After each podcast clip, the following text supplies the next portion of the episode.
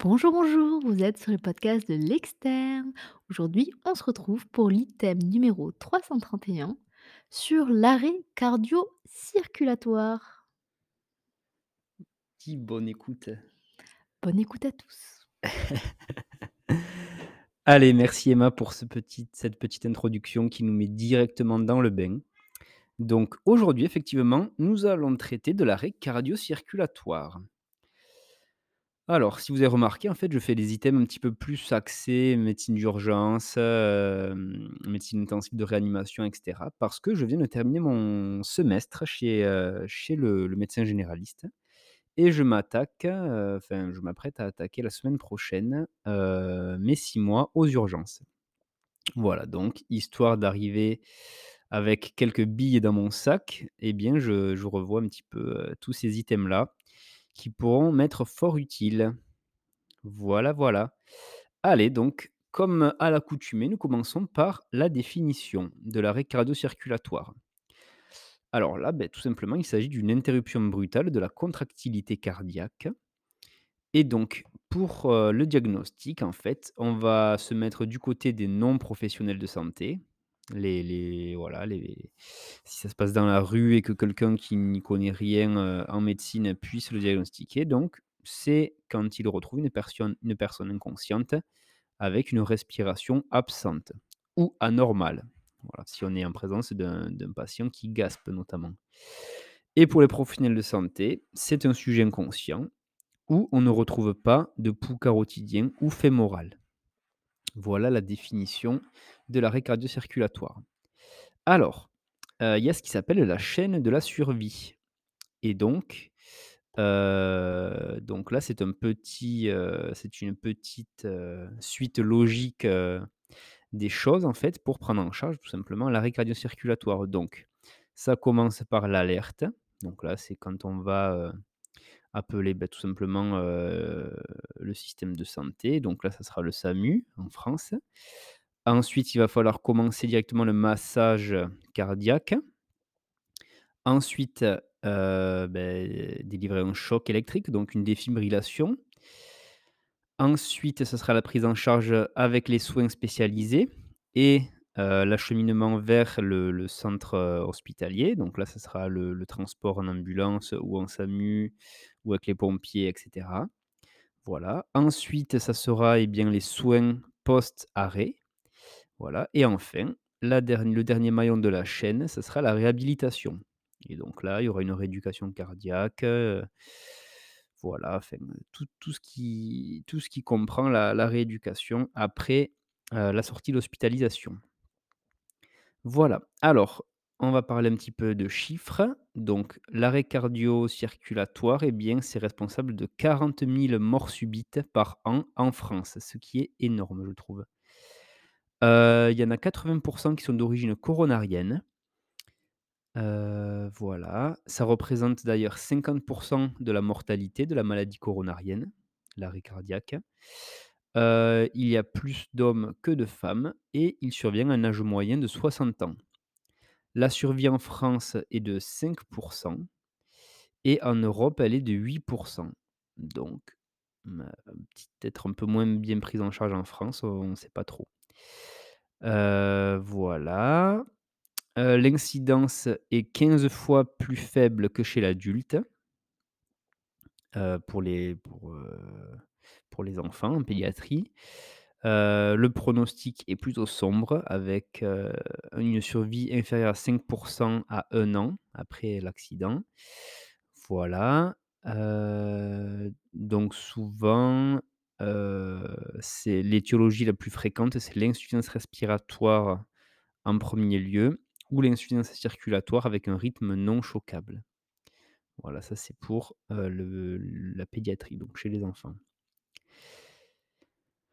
OK, OK, OK. Alors, le no flow et le low flow. Donc là, c'est 2 termes à bien connaître. Donc le no flow, c'est une période, comme son nom l'indique en anglais, sans aucun flux. Donc c'est la période entre l'effondrement du patient, donc heu, le moment de l'arrêt cardiaque et le début du massage cardiaque et c'est un marqueur pronostic. Voilà, donc le no flow, entre l'arrêt et le début du massage cardiaque. C'est la période dans laquelle il n'y a pas de flux sanguin au niveau du, beh, du corps humain, donc notamment du cerveau, en fait. On le prend, on ça nous intéresse surtout le cerveau. Voilà. Le low flow, quant à lui, c'est une période de bas débit et là, c'est la période entre le début du massage cardiaque et la reprise d'activité circulatoire ou le rétablissement d'un flux sanguin correct mécanique. Par exemple, dans le cadre, dans le voilà, dans le cas où on met un ECMO, heu, au patient. Donc là, c'est une circulation extracorporelle. Voilà. Heu, donc, les besoins de ventilation de base. Chez l'adulte, on dit que la ventilation n'est pas une priorité. Pour le citoyen, elle n'est pas réalisée d'ailleurs dans les premières minutes. En équipe, par contre, donc lorsqu'il y a l'équipe médicale au chevet du patient, eh bien, heu, la ventilation doit être réalisée via un ballon à valve uni unidirectionnelle, donc ça, c'est quoi? S'appelle, heu, le BAVU, en assurant l'étanchéité du masque, dans l'idéal à 4 mains. Voilà, donc une personne qui tient le masque sur le visage, heu, du patient et l'autre, personne qui va venir gonfler le ballon avec ses 2 mains. Une canule de Guédel peut être utilisée. Heu, voilà, le bouche à bouche ne se conçoit qu'en cas d'absence de matériel et c'est réalisé avec une protection. On nous précise qu'il est interdit en période Covid. Voilà, parce qu'on ne connaît pas le statut, heu, du patient. Dans tous les cas, le volume insufflé est faible et donc ce n'est pas, voilà, une priorité. En pédiatrie, par contre, la ventilation est une priorité absolue en raison de la forte prévalence des arrêts cardio-respiratoires hypoxiques. Donc chez l'adulte, pas nécessaire, enfin pas une priorité en tout cas. Par contre, en pédiatrie, c'est très, très important. Heu, alors, l'algorithme universel de réanimation cardio-pulmonaire de l'adulte. Donc là, c'est les petits schémas que je vais vous mettre dans la publi Insta parce que ça, c'est des choses, heu, voilà, que tout le monde devrait savoir, en fait, tout simplement. Donc, la réanimation cardio-pulmonaire de base, déjà, ça part, eh bien, tout simplement de l'absence de réponse et du patient et l'absence de respiration normale. On alerte le 15. Ensuite, le schéma de réanimation, c'est 30 compressions thoraciques, donc le massage cardiaque, on fait 30 coups. Ensuite, on fait 2 insufflations si possible, donc dans les cas que l'on a vus juste avant. Et ensuite, on poursuit la réanimation cardio-pulmonaire en faisant en alternant toujours 30 compressions, 2 insufflations. Voilà, sans, heu, inté sans interruption. Voilà. Dès qu'on a le défibrillateur, automatique externe sur place, on le branche et on suit les instructions qu'il va délivrer. Voilà. Le défibrillateur, lui, va analyser le rythme. Heu, donc ça va déterminer si le rythme est choquable ou pas. S'il est choquable, il va délivrer un choc, voilà et ensuite, soit, beh, le choc va faire repartir le muscle cardiaque et donc dans ce cas, on arrête la réanimation. Soit le cœur n'est pas reparti et on reprend immédiatement la réanimation cardio-pulmonaire pendant 2 minutes. Voilà, jusqu'au moment où le le défibrillateur va réanalyser le rythme. Si le rythme est non choquable, on reprend immédiatement la RCP pendant les 2 minutes. Voilà et on continue jusqu'au réveil ou jusque une, heu, la reprise d'une respiration normale ou jusqu'à l'arrivée des secours. Dans tous les cas, on ne s'arrête jamais si, le le défibrillateur ne l'indique pas. Allez, on poursuit avec les principes d'utilisation du scope ou du défibrillateur manuel ou semi-automatique. Donc, il y a 2 types de rythmes lors d'un ACR. L'ACR, donc je vais utiliser ce terme pour l'arrêt cardio-respiratoire. C'est plus court. Heu, donc, il y a les rythmes chocables et les rythmes non chocables. Les rythmes chocables, il y en a 2, c'est la fibrillation ventriculaire ou la tachycardie ventriculaire. Voilà. Les rythmes non chocables, par contre, c'est les asystolies et la dissociation électromécanique. Donc là, quand le défibrillateur va reconnaître ce rythme non choquable, il ne va pas délivrer de choc électrique. Voilà. En cas de rythme choquable, donc la fibrillation ventriculaire ou la tachycardie ventriculaire, il faut délivrer un choc via un défibrillateur manuel. Voilà. Donc là, c'est, heu, dans le cas du défibrillateur manuel, c'est l'utilisateur qui va analyser le rythme et qui décide de l'énergie à délivrer et qui va ensuite délivrer le choc. Si c'est avec un défibrillateur automatisé, ben il va analyser automatiquement le rythme, il va se charger automatiquement et ensuite, voilà, il va délivrer le choc automatiquement si, c'est 100% automatique. Si c'est semi-automatique, c'est l'utilisateur qui va déterminer si, qui va devoir, valider la délivrance du choc. Voilà. Alors, heu, les voies d'abord vasculaires en urgence. Donc, en cas d'arrêt cardiaque, la voie périphérique est à privilégier. Heu, en seconde intention, il y a la voie intra-osseuse qui peut être utilisée également. Hem, voilà, en pédiatrie, par contre, la voie intra intra-osseuse, elle est rapidement utilisée, si c'est compliqué de de perfuser en périphérique. Voilà. Par contre, si on a une, voie centrale, elle est à privilégier dans tous les cas. Voilà, si c'est dans le cadre, d'un patient hospitalisé, par exemple. Alors, le traitement médicamenteux et la prise en charge initiale d'un rythme non choquable. Donc, si on ne fait pas de choc électrique, on va utiliser l'adrénaline, qui est utilisée en bolus de 1 milligramme toutes les 3 à 5 minutes lors de la réanimation cardio-pulmonaire. Son introduction, elle est recommandée immédiatement en cas de rythme initial non choquable. Par contre, si on a un rythme initial choquable, on va, l'utiliser, mais de manière différée, après la troisième analyse du défibrillateur en général. Donc si on a d'abord un rythme initial choquable, qu'on délivre le choc et qu'il y a pas de que la réanimation n'aboutit pas de suite, voilà, on attend la troisième analyse du défibrillateur, donc au bout de 6 minutes du coup, heu et ensuite on va introduire l'adrénaline du coup. Voilà. On peut également utiliser de l'amiodarone. Ça, c'est recommandé en cas de rythme initial choquable après la troisième analyse du défibrillateur. Donc, comme pour euh, l'adrénaline dans le cas euh, du rythme choquable. Voilà. Donc, non choquable, adrénaline directement. Voilà. Rythme choquable. On attend la troisième analyse du défibrillateur et on met adrénaline plus amiodarone. Voilà, voilà. Ensuite, donc, ça, on l'a vu. Je ne sais pas pourquoi ils remettent, une partie sur le traitement. Alors, les modalités diagnostiques et le traitement étiologique de l'arrêt cardio-circulatoire. Donc, la recherche étiologique, bien sûr, elle est prioritaire au décours d'une reprise, d'un retour à une circulation spontanée avec succès. La stratégie repose sur le diagnostic d'étiologie réversible.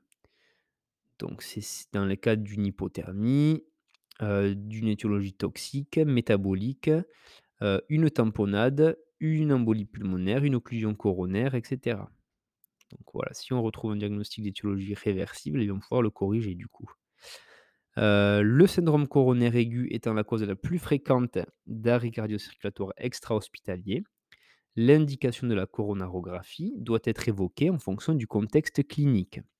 Dès la prise en charge préhospitalière, voilà, donc avec le SAMU avant d'arriver à l'hôpital, de manière à orienter le patient vers un centre susceptible de pouvoir réaliser ce geste lorsque celui-ci s'avère nécessaire.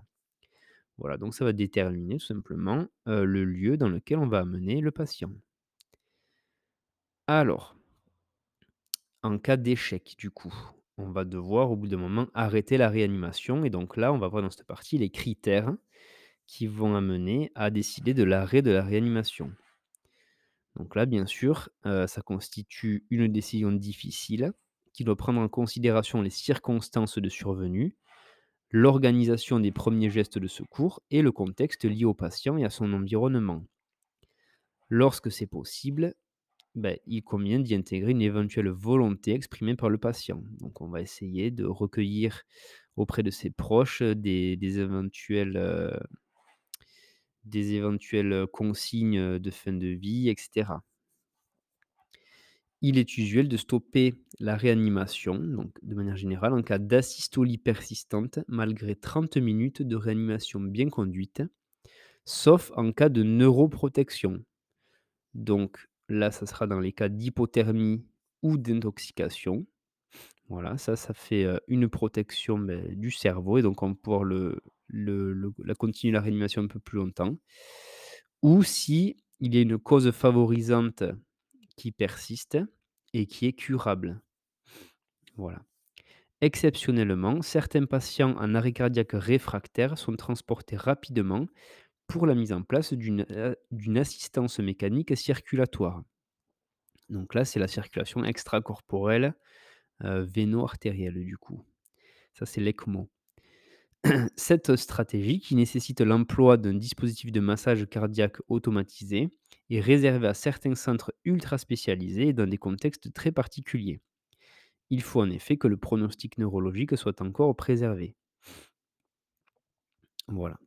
Alors pour, heu, l'algorithme universel de réanimation cardio-pulmonaire chez l'enfant.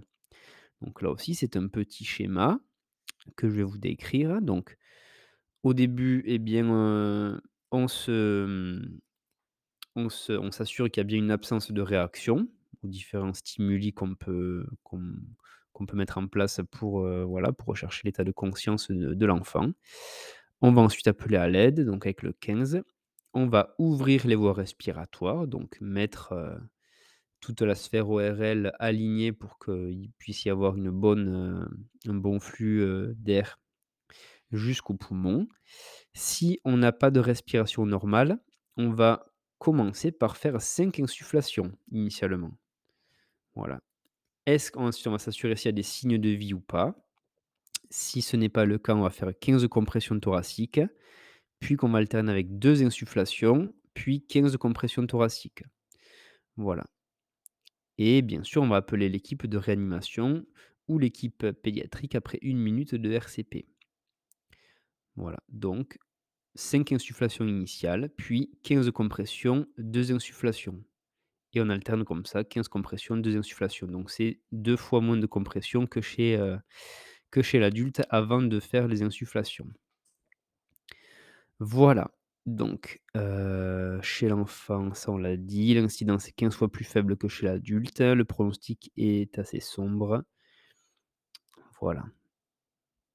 Heu, donc dans les premières minutes de l'arrêt cardio-respiratoire de l'enfant heu, ça va débuter par la libération des voies aériennes supérieures, puis 5 insufflations efficaces comme on l'a vu. Voilà, les étiologies on rappelle qu'elles sont essentiellement respiratoires. Donc heu, les insufflations, sont seront très importantes plus que chez l'adulte. Voilà et ensuite ce sera l'algorithme de prise en charge que je viens de vous expliciter. Voilà et bien on a terminé, heu, cet item sur, l'arrêt cardio-circulatoire. Donc voilà, je sais pas si, si vous avez déjà été, heu, confrontés. Peut-être, heu, si vous êtes passé en stage avec le SAMU, ça on en voit pas mal malheureusement. Mais bon, c'est quand même des choses importantes à voir parce que ça permet de bien fixer les choses, surtout si vous tombez dessus par hasard, heu, dans la rue, en civil et cetera. Ça peut être très utile de bien connaître l'algorithme de prise en charge et de voilà, de maîtriser ça. Ça permet de voilà, de s'affranchir un peu de tout le stress qu'il y a autour de cette situation et de, bah, de faire une prise en charge plus efficace.